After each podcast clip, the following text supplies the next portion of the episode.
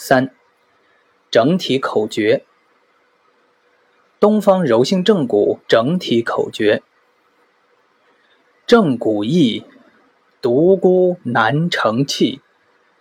皮肉筋骨并血气，路路分明看仔细。人体构造复杂，承接精密，有着奇妙的结构与生理功能。皮肉筋骨脉为《黄帝内经》中灵枢根结所述之五体。五体由外至内，其功能各不相同，但相互间密切协作，互为支持，合同为一而成就人之架构整体。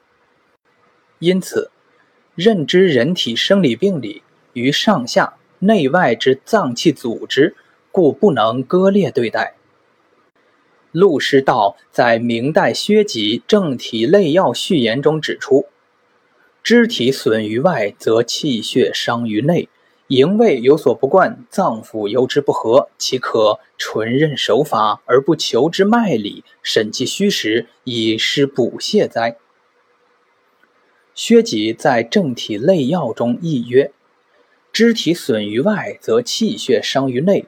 荣卫有所不贯。”脏腑由之不和。寿山老先生常言：“伤虽自于外，病以急于里；伤虽在于筋骨，病以急于气血。故知外伤当明内损，治疗筋骨当虑气血。”当代以道家正骨著称的李同生亦常告诫后学。作为骨伤科医师，岂可纯任手法而不求诸脉理、四诊八纲哉？骨伤医学所涉疾病复杂多样，症状与体征表现各不相同。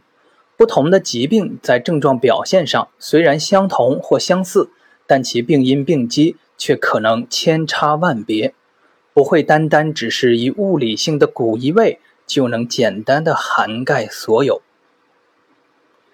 即便经过诊断分析，确定为骨结构病理性移位病因所主导的骨移位相关疾病，也会由于人体结构与功能之整体互应，在相关脏腑、气血等方面继发病理影响。于中医学而言，风、寒、暑、湿、燥。火六淫邪气与喜怒忧思悲恐惊七情内伤，以及淤血、痰饮诸病理产物等等病因，是人体疾病发生发展的重要主导因素。人体筋骨系统之病理状态的发生发展，与此内外病因之关系不无密切。暴力外伤之骨折脱臼以外，中医痹症、痿症、筋伤、骨病及诸虚损性疾病等等，皆可在不同程度上表现出内外病因对人体筋骨结构本身及其所提供之空间状态的重要影响。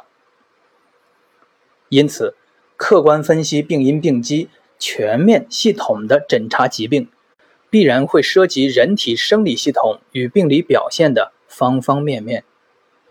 皮肉筋骨并血气，路路分明，看仔细，自然成为临证诊疗之不二法则。